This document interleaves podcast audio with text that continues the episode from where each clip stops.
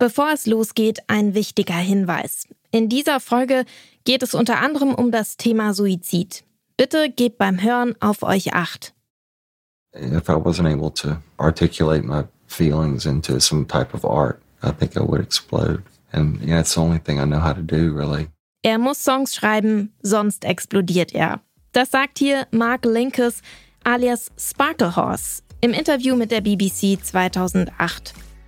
Neben seiner kreativen Arbeit kämpft Linkes damals auch schon mit Depressionen. Eigentlich sein ganzes Leben lang. 2010 begeht er Suizid.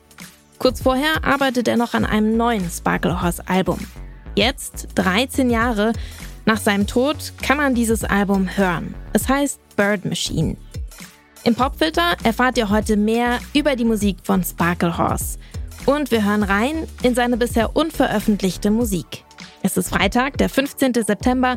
Ich bin Jessie Hughes. Hi.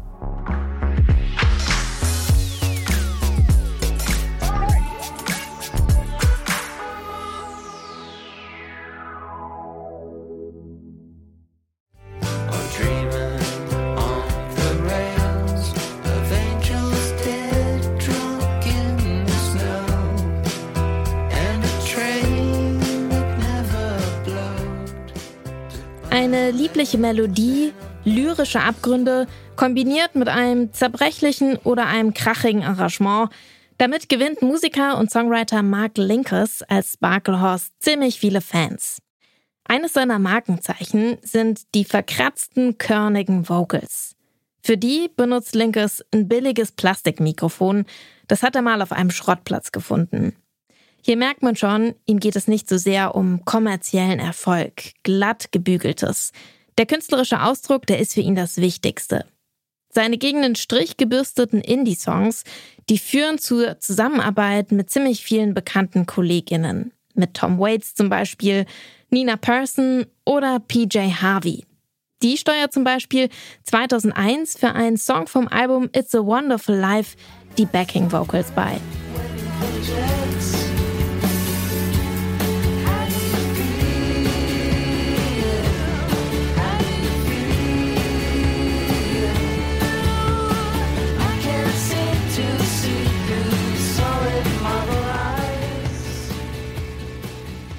Vier Sparklehorse-Alben erscheinen zu Linkes Lebzeiten.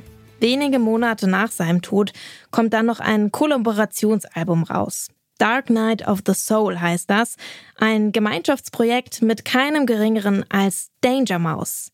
Und auf diesem Album gibt es auch jede Menge prominente Gästinnen.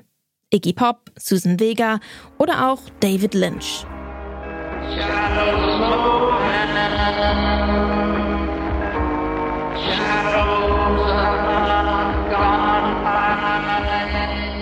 Nach seinem Tod, da nehmen sich Linkes Bruder Matt und seine Schwiegerin Melissa den Nachlass von Sparklehorse vor.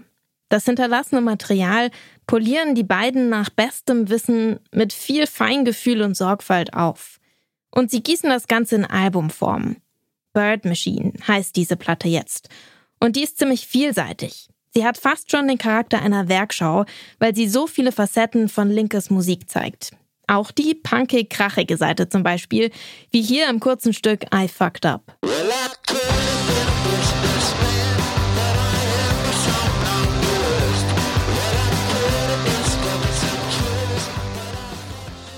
Im Song Evening Star Supercharger, da fließen prächtige Folkharmonien, ein hauchfeines Arrangement mit prägnantem Melotron und Linkes fragilem Gesang zu einem perfekten Indie-Pop-Song zusammen.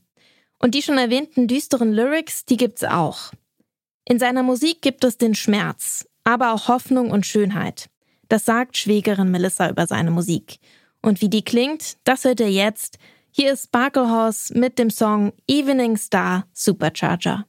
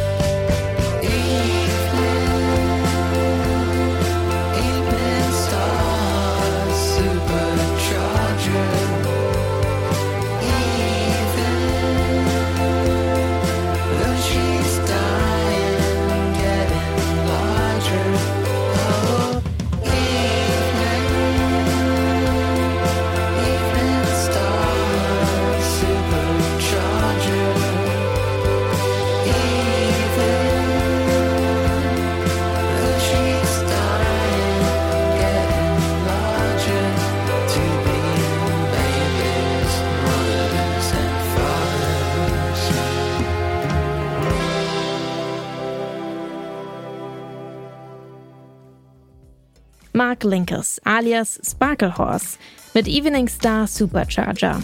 Diesen Song, den findet man jetzt auf Bird Machine. Das ist eine Compilation mit bisher unveröffentlichten Sparkle Horse Songs. Die haben Mark Linkes Bruder und seine Schwägerin Melissa posthum veröffentlicht.